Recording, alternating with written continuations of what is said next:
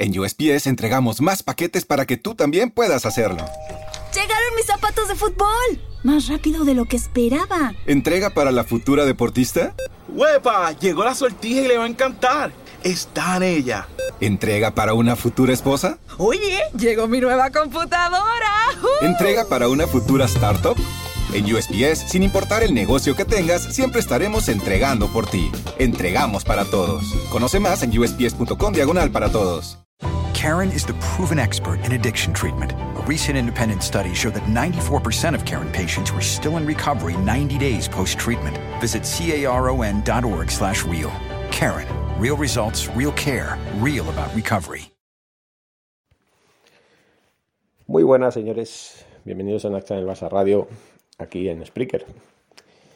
Tenemos noticia, noticia, señores. Los señores de la UEFA y los señores de la CONMEBOL se han puesto de acuerdo para unir sus selecciones en pos de una UEFA Nations League del próximo 2024. Eh, Porque claro, de momento del 2022 va a haber otra Nations League. Va a ser después, la siguiente, la de la temporada 2004, perdón, 2024-2025. Una Nations League que se va a cargar literalmente a la Eurocopa y la Copa América. Eso para empezar las va a convertir en unas competiciones de segundo plano. Eso para empezar. El Mundial también puede peligrar, porque aunque no es un Mundial, pero a ver, está la creme de la creme del fútbol a nivel mundial. Fuera de Europa y de Sudamérica, no encontramos selecciones de calidad, salvo, salvo en las selecciones de China, de Japón, Corea del Sur, que se podría decir que son lo mejorcito conjuntamente con selecciones como Camerún eh, y un poco en la CONCACAF, pues Estados Unidos y México. Son estas, ¿no? Las únicas que más o menos se salvan del mediocre nivel que hay en esas confederaciones, tanto las de Asia como las de África, como las de la CONCACAF. Respetando, ojo, sin faltar al respeto a las selecciones que juegan en esas confederaciones, que no tienen la culpa, hay que decirlo. Pero no hay que dejar de reconocer eso. Así son las cosas, señores. Eh, el fútbol se encamina hacia una dimensión materialista, más por dinero que otra cosa, y más por nombres que otra cosa. Aquí lo que vende, obviamente, es lo que más se ve, lo que más atrae, como la NBA. La NBA está hecha para ricos, para, para franquicias de renombre, de poder, de dinero, y los equipos medianos, las medianías, pues se engloban, se encajan en otras categorías, en otro tipo de competiciones que no tengan nada que ver con eso. Pero lo que mueve es eso, la Fórmula 1 lo mismo, la NFL lo mismo, la Liga de Béisbol de Estados Unidos también. Son, pro, ¿cómo diría yo? Proyectos basados en dinero y basados en poder. La UEFA Nations League pues va a tratar de ser una competición atractiva porque va a reunir a la creme de la creme de las selecciones de Sudamérica, que serán las 10, las 10 selecciones sudamericanas, compitiendo de tú a tú con las selecciones europeas. Solo falta que la Liga B, la Liga C y la Liga D de la UEFA Nations League quede englobada en una competición diferente a la UEFA Nations League. Una segunda división, una especie de Europa League, pero con selecciones. Eso es lo que acabarán haciendo. Primero, la UEFA Nations League será la que englobará los equipos más poderosos. Aunque ojo, ¿eh? porque los sudamericanos no las 10 selecciones son poderosas. Hay que decirlo claro. Salvo Brasil y Argentina, que están en el primer eh, escalón, el escalón más alto de la escalera de 10. En las, en las segundas, podríamos decir, en la 9 y en la 10 por nivel, ¿no? No en la primera y segunda por clasificación, no, no. O bueno, si lo quieren ver por una clasificación mejor, pues mira, en la primera posición está Brasil por los, por los cinco mundiales y las nueve Copas América que tiene. Y luego está Argentina, ¿no? Que tiene dos mundiales y tiene 15 Copas América y además es la, actual campeona. Esas son las dos primeras. Luego en el tercer lugar y en el cuarto estarían Uruguay y Colombia. Yo los veo así. Eh, estarían en el puesto 8 eh, y 7. En el 6 y el 5 podríamos ver selecciones como Paraguay, Chile, eh, Bolivia, podríamos decir, y, y, no sé cuál más, pues, por ejemplo Ecuador, ¿no? En las 8, 7, 6, 5, ¿no? Y luego, luego en las últimas 4, 3, 2, 1, pues estarían las restantes, ¿no? Venezuela, si es que no me dejo alguna, porque seguro. Venezuela estaría por, un lado. Eh, no sé si me he dejado. En fin, por esta escalera, ¿no? Poniéndolos del 10 o de la primera a la última posición, ¿no? Las primeras dos posiciones. Brasil, Argentina, eh, luego estarían Uruguay, Colombia, luego estarían Chile, luego estarían Bolivia, Paraguay, Ecuador, y luego estarían, pues, Venezuela, ¿no? Venezuela, simplemente estaría más o menos. Si me dejo alguna, pues lo siento, ¿no? Yo he tratado de decirlas todas. ¿Y qué? ¿Qué encontramos? Pues esto, una competición que va a opacar la Eurocopa y la Copa América. Básicamente van a quedar, si ya estaba la, Eurocopa un poquito tocada por esta UEFA Nations League, que sí, que busca, lo único que buscaba era pues rellenar partidos, y que las selecciones más flojas del continente pues crezcan un poquito en pos de las grandes, compitiendo de tú a tú en categorías, ¿no? Porque no es lo mismo la Liga A que la Liga B que la Liga C. O sea, es una competición dividida en varios grupos, varios grupos que no son grupos, que son divisiones, ¿no? Y que ahora con las competiciones, con las selecciones sudamericanas, a ver cómo se van a dividir, ¿no? Porque Venezuela podría estar perfectamente en la Liga C, con selecciones así de... no tan buenas, no tan malas tampoco, pero no de primer nivel, ¿no? sino de tercer nivel. Las de segundo nivel son las que sí, de las selecciones de primer nivel pues bajan a las de segunda y las de segunda bajan a las de primera. Sería como una segunda división que están a caballo entre primera y segunda. ¿no? Selecciones como Inglaterra, Hungría, eh, República Checa, que van a caballo entre las primera, la Liga A y la Liga, la Liga B. Luego pues están las selecciones punteras en las que a lo mejor podríamos incluir a España, pero que eh, España pues perfectamente puede estar a caballo entre la Liga A y la Liga B si hace una mala temporada en la Liga A. Aparte de que es la actual finalista, ya saben que la campeona actual de la Europa de la UEFA Nations League es Francia. En la primera edición fue Portugal, que venció a Países Bajos. Bueno, pues estas son las selecciones punteras, ¿no? Selecciones como Italia, España, Francia, eh, Inglaterra, ya digo, a caballo entre primera y segunda, pero también. Alemania, obviamente, Portugal, por Cristiano Ronaldo, por, no por otra cosa más. Bélgica, también. Más o menos, ¿no? En fin, y ahí en esa liga podrían estar perfectamente Brasil, Argentina, Uruguay, y a lo mejor Colombia. A lo mejor Colombia. Pero más no. O sea, ya las seis restantes, con todos mis respetos, estarían entre la B y la C. La B y la C. Repartidas entre esos dos. Porque la D, hasta la peor selección sudamericana, se merendará a Gibraltar, a Malta, a San Marino, a Andorra, a esas selecciones tan flojas que tenemos en Europa que tienen un nivel, pues hombre, lógicamente no tienen tanto nivel económico a nivel futbolístico, porque incluso Andorra tiene equipos andorranos con el nombre de Andorra que juegan en la Liga Española. Y no sé si alguna habrá que juegue en la Liga Francesa. Pero por ahí va la cosa.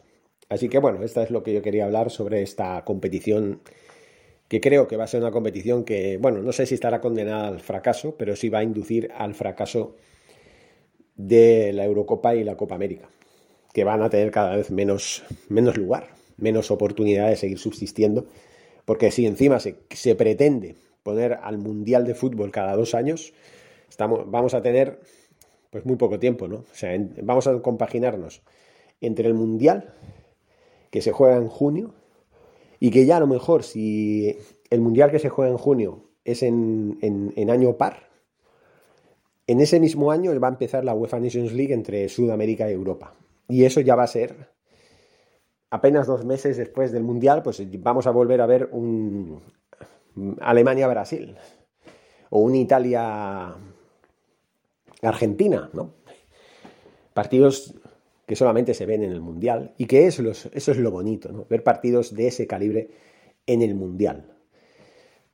Que yo repito, que cada cuatro años yo sí que lo veía demasiado tiempo. Yo creo que lo ideal hubiera sido cada tres años compaginar el Mundial en un año. Al año siguiente, Eurocopas, eh, Copas América, Copa de África, Copa de Oceanía. Ahora se va a jugar la Copa de África a finales de enero. Y compaginarlas, ¿vale? En otro año. Y luego en el siguiente año, en el tercer año en cuestión, que quedaría en blanco, jugar el Mundial de Clubes. El renovado Mundial de Clubes, que ya no sería con el formato actual, sino un Mundial de Clubes al estilo del Mundial de Fútbol. Y dejar la UEFA Nations League bueno, vale, por las temporadas que se jueguen con los clubes, clubes, con las selecciones nacionales eh, europeas y que, bueno, pues que jueguen una Conmebol, Conmebol Nations League. Y si ven que con la Conmebol Nations League hay pocas selecciones, porque claro, estamos teniendo en cuenta que en Sudamérica, salvo la Guayana, la eh, Surinam y la Guayana francesa, esos tres países que ya pertenecen a la, a la CONCACAF, aunque estén en el norte de Sudamérica, pues lo, lógico sería fusionar la UEFA Nations League de allí, que no sería UEFA, sería American Nations League. Sería el nombre más eh, definitivo y más que mejor podía definir a ese fútbol, ¿no? Para poder potenciarlo, para hacer que selecciones de Centroamérica y de Norteamérica, que son más débiles a nivel futbolístico que las sudamericanas, puedan subir de nivel. Sobre todo Canadá, Estados Unidos y México, que son las mejores, conjuntamente con Costa Rica, de esa confederación. En fin, señores, yo creo que han hecho las cosas mal. Que esta idea de fusionar Sudamérica y Europa en una UEFA Nations League no es más que tomar prestado equipos de otro continente para hacerlo más grande, subestimando también a las selecciones de la Liga C y la Liga D, de la misma competición.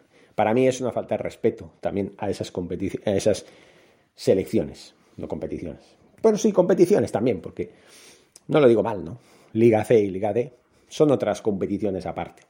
Y la Liga B, pues, bueno, también, porque en ese momento van independientes la una de la otra, no es que en esas categorías, pues, luego tengan que ver, luego si suben puedan tener alguna opción para ganar el título. Bueno, el título será el, título de la UEFA Nations League, Liga B. Que no sé si se ve, creo que no se juega a Final Four. Si se jugara la Final Four de esas ligas, la Liga B, la Liga C, la Liga D, a lo mejor sería mejor aliciente para esas selecciones que podrían ganar un título, ¿no? Dentro del título, pero claro, ahí el título que cuenta es el de la Liga A, que es la liga en la cual están los candidatos al título. Son cuatro, cuatro grupos de cuatro equipos, son 16 selecciones que juegan por un título. El resto juegan por subir o bajar de categoría. Ni más ni menos. En fin, la cagada de la UEFA una vez más, después de todas las historias que estamos viendo sobre la misma UEFA, después de la creación de esta UEFA Nations League, que ha sido, pues ya digo, una competición que sobra, que sobra, solamente es para meter más partidos, para, eso sí, dotar de, de competitividad a las selecciones más débiles, eh, ubicándolas en un lugar que no, que no se entiende, y luego que por otro lado también, ¿no? Que también podrían haber hecho esto, ¿no? Que la UEFA Nations League hubiera servido como trampolín para jugar la Eurocopa, es decir, como clasificación, aparte de jugar un, y ganar un título, que vale, pero que ya de antemano se pudieran clasificar para la Eurocopa o incluso para, la, para el Mundial, cuando en la temporada que jugaran luego se desembocaran en el Mundial, ¿no? El año siguiente, claro. En fin, Mm, no sé cómo lo van a hacer. No sé cómo lo van a hacer. Pero también, por otro lado, tendrían que ubicar las UEFA Nations League de, todas las de todos los continentes, llámense Conmebol, llámense a CONCACAF, eh, como se llame la CAF, creo que es en, África, y luego la, la, de Oceanía, no sé cómo se llama, no me acuerdo, que acabará en año impar para que luego en el año par de de esa misma temporada, pues pudiera jugarse el Mundial, o que la final fuese jugar en marzo y no en junio, ¿no? Pero claro, en marzo se juegan las fases de clasificación para el Mundial o la Eurocopa según sea. Esa es otra de las cagadas. Elimina al menos la fase de clasificación ¿eh? y, no sé, descongestiona un poco el calendario, que no estaría mal, ¿no? En fin, no hay cómo hacer las cosas con el pie izquierdo, con el zapato lleno de piedras, y ya se irán dando. El, el ostión se lo van a dar tarde o temprano, porque el fútbol va a reventar. Va a reventar porque ya lo ven. Eh, los ejemplos que tenemos, las lesiones que hay, que, bueno, los jugadores, pues uno, uno puede pensar, ¿cómo es posible que se lesionen tanto con lo preparados físicamente que tienen que estar, con lo que cobran, ¿no? Que deberían, vamos, estar más que preparados. Pues yo lo entiendo, ¿no? Porque desde marzo del 2020 hasta agosto, agosto, no, cuando acabó ya en junio del 2021, más o menos que fue cuando acabó la temporada 2020-2021, estamos hablando de que dos temporadas eh, estuvieron separadas solamente por tres semanas. Acabando una temporada, la siguiente ya empezó a las tres semanas. Sí es verdad que habían equipos y jugadores que ya estaban de vacaciones porque no jugaban las competiciones europeas, pero hay muchos que sí, ¿vale? Los que jugaron a final a 8, los que jugaron lo que quedaba de las competiciones que habían quedado interrumpidas por la pandemia el año pasado, también jugaron en el mes de agosto antes de empezar esa final a 8. Luego la Europa League lo mismo, que jugó una final a 8 en, en Alemania. Son muchas cosas, son muchas sobrecargas. En, en el Barça han habido hasta 11 lesionados en los primeros cinco meses de esta temporada 2021-2022. Un desastre. Ha sido. La gestión de la UEFA está siendo un desastre completo por el señor Ceferín de los Bosques, que lo único que piensa es en ganar dinero para sus arcas y le da igual los jugadores, le da igual los clubes que se estén arruinando, le da igual todo. ¿Por qué? Porque lo único que le interesa es el dinero y el poder. Y este señor se está cargando el fútbol tal y como lo conocemos por eso, porque encima se vende hasta al mejor postor para hacer competiciones llamativas, aparentemente para la televisión y no para otra cosa. Es una pena, una pena que estemos así, pero así es el fútbol ahora y, y hay que ceñirse a la realidad, a la cruda realidad. Seguimos hablando. Muchas gracias y Forza Barça. ¿Te preocupas por tu familia? Entonces, ¿por qué darles solo huevos ordinarios cuando pueden disfrutar de lo mejor? Eggland's Best, los únicos huevos con ese delicioso sabor fresco de granja, además de la mejor nutrición, como 6 veces más vitamina D, 10 veces más vitamina E y 25% menos de grasa saturada que los huevos regulares, además de muchos otros nutrientes importantes. Así que, dales los mejores huevos. Eggland's Best, mejor sabor, mejor nutrición, mejores huevos. En un mundo donde extraterrestres acechan a los humanos, dos soldados deben esconderse para sobrevivir sin su Old Spice. ¡Cállate! ¡Cállate! Hombre, hueles re feo. ¿Que no te pusiste el nuevo Old Spice Dry Spray con frescura de larga duración? ¡Cállate! ¡Nos van a oír! No puedo. ¡Apestas! ¡Te dije! ¡Se me olvidó el Old Spice!